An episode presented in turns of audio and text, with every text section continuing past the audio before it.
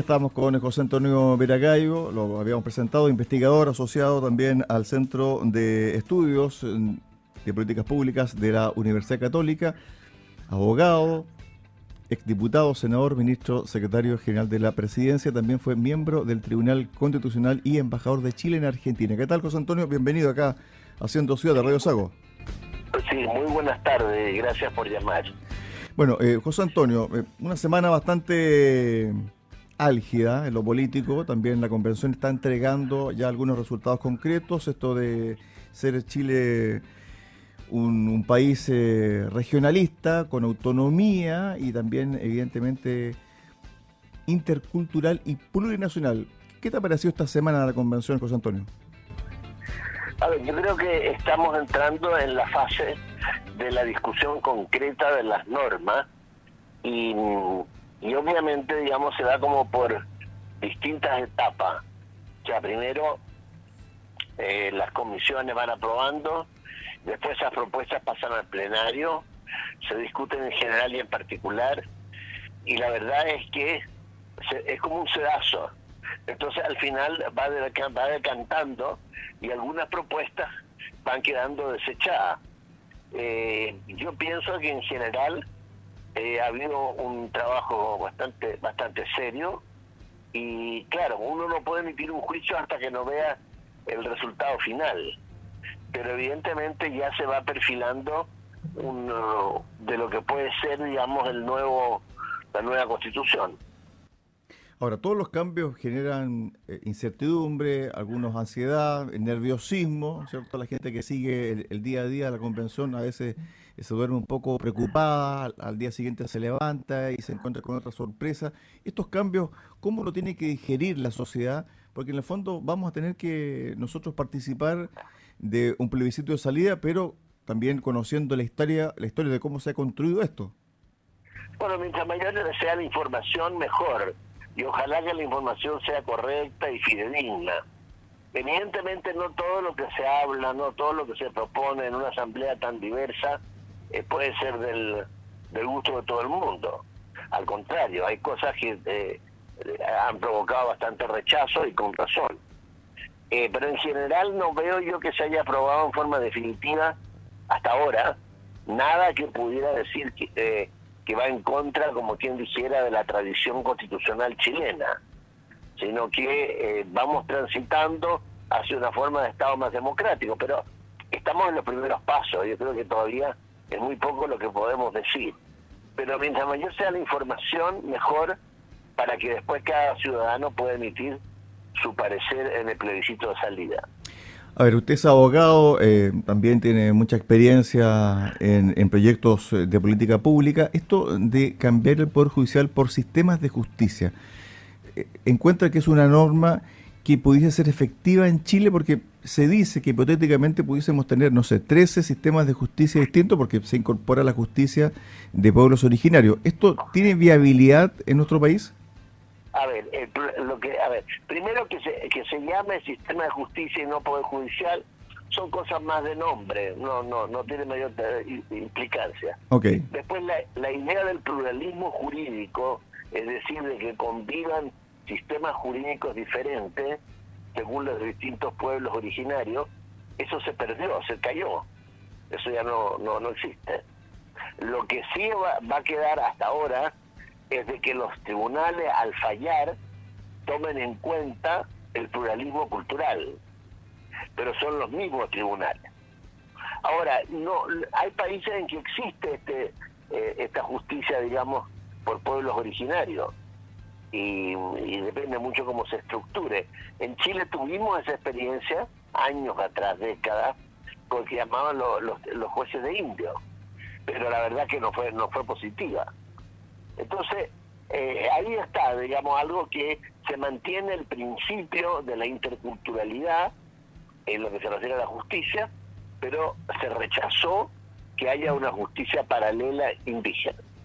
Ahora bien, cuando usted hace referencia a, ese capítulo del país sobre eh, jueces o sistema que también tomaba en cuenta el uso y costumbres del pueblo originario, ¿Por qué no fue efectiva en nuestro país? Para un poco eh, reflotar este tema y también eh, ponerlo a colación en el día de hoy.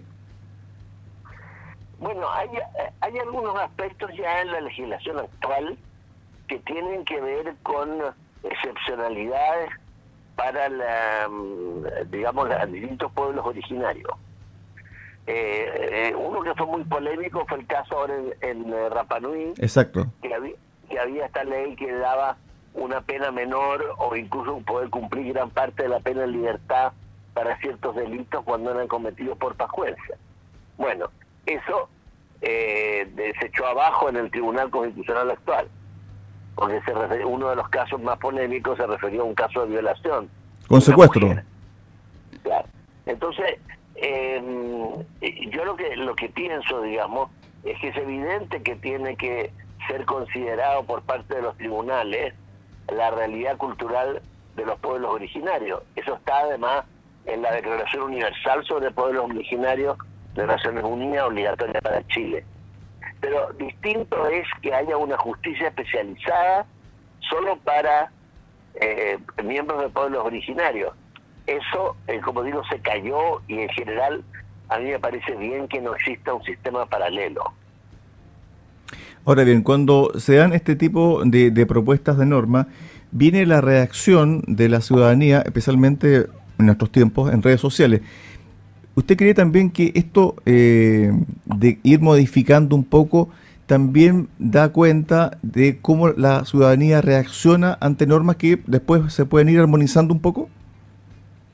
No, lo que pasa es que eh, hay que entender que esto es un proceso legislativo y por tanto eh, puede ser cosas que se aprueban en general y después se pierden en la votación particular. Entonces, muchas veces la ciudadanía reacciona frente a una, una norma que se aprobó en general cuando después esa misma norma va a desaparecer.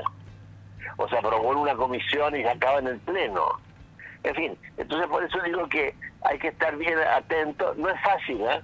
Seguir toda la información día a día y tampoco es fácil la función de los periodistas de dar la información correcta, porque son cosas que a veces tienen eh, cosas que son muy precisas. Yo, yo quiero señalar, yo he participado en muchos procesos de reforma desde el año 89 en adelante, y la verdad que todo se juega en los detalles. Si se pone o no un adverbio, una coma, un adjetivo. Entonces, esa técnica legislativa muchas veces no es tan fácil de comprender por parte de los ciudadanos. Bueno, ahí viene la tarea también de las personas que van a armonizar los textos, tal como usted lo mencionó en la última parte de su intervención, esto del adverbio, del incluso del verbo, si está en presente, pasado, etcétera, es muy importante la redacción final de, de, cómo se de cómo se lee y se interpreta. Así es. Por eso digo que solo vamos a poder emitir un juicio definitivo cuando ya haya eh, en mayor cantidad de normas eh, aprobadas en forma, eh, ya digamos, que no, no, no, no van a sufrir futuras modificaciones. Ahora, ¿le gusta esta idea que ya va a estar en el borrador de, de Estado regional, intercultural y plurinacional? A ver, yo estoy de acuerdo con los tres adjetivos el problema después viene cuando uno saca las consecuencias de eso. Porque en el caso de regional me parece eh, indispensable terminar con el centralismo de Santiago. Pero sin embargo, eh, no es fácil establecer el ámbito de esa autonomía y, al mismo tiempo mantener, yo creo, el carácter unitario del Estado chileno. Entonces, eh, por ejemplo, yo no estoy de acuerdo con que los gobiernos regionales puedan poner impuestos, no me parece correcto de que puedan endeudarse, sí que puedan ejecutar su presupuesto. Entonces, ya son cosas eh, muy precisas y bastante, digamos, entre comillas, llamémoslo técnica. En lo que se refiere a interculturalidad, creo que no hay ninguna duda de que Chile es un país formado por distintas corrientes culturales. Ahora que el carácter plurinacional, eso está tomado mucho de la mm, experiencia de la constitución boliviana y ecuatoriana. Em, lo que pasa es que lo que no me queda claro a mí todavía es qué significa en la práctica. También como un principio, que es lo que ha aprobado hasta ahora. pero después habrá que eso se traduce en instituciones, en organización, en, la, cómo se le da vida, digamos, a ese principio. Claro, porque uno tendería a pensar de que hay naciones que estaban en anterioridad a Chile y esas naciones forman parte de lo que actualmente se conoce como Chile. No hay duda, eso es una realidad histórica y sociológica. El problema es cómo eso se expresa en, en un Estado, cómo se expresa jurídicamente. Pero, eh, José Antonio, ¿no hay una diferencia entre pueblo y nación? Porque son dos cosas totalmente distintas. Sí, pero, eh, a ver, normalmente hasta hace poco tiempo atrás se hablaba de pueblos y derechos de los pueblos. Y de mucho tiempo una, eh, digamos, como quien dijera, una oposición de sectores más conservadores para introducir el reconocimiento de los pueblos originarios en la constitución actual. Si eso lo hubiéramos hecho a tiempo, esta, esta discusión estaría en gran parte zanjada. Desgraciadamente no fue así. Entonces, en el intertanto, entró la constitución boliviana y la constitución ecuatoriana que hablan de naciones. Y ahí empieza también una gran discusión. Porque, a ver, todos los chilenos, sean de la etnia que sea, son chilenos y ciudadanos chilenos, con los mismos derechos y constituyen una misma nacionalidad. Otra cosa que dentro de esa nacionalidad uno pueda decir que hay pueblos o naciones que tienen ciertos derechos específicos.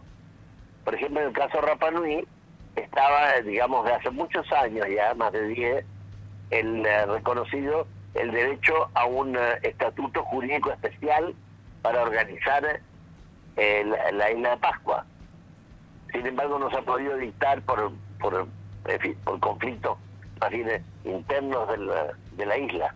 Pero, em, entonces, uno puede decir, evidentemente, que duda cabe que el, que el pueblo mapuche o la nación mapuche preexiste al, al, a la independencia de Chile.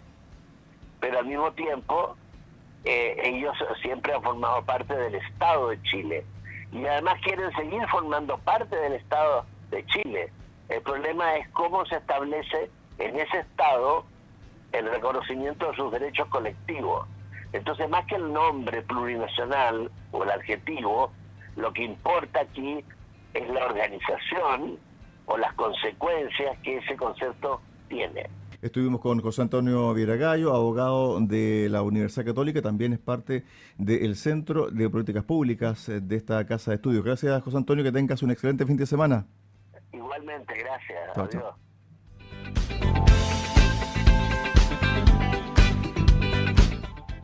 Interesante entrevista con José Antonio Viera Gallo, quien explicaba un poquito sobre los alcances eh, de estas normas que están siendo aprobadas y van a ser parte ya del borrador de la nueva constitución que avanza ya en su conformación, especialmente esta semana. Pausa, nos pasamos un poquito, faltan 25 minutos para las 6 de la tarde y volvemos con el panel político.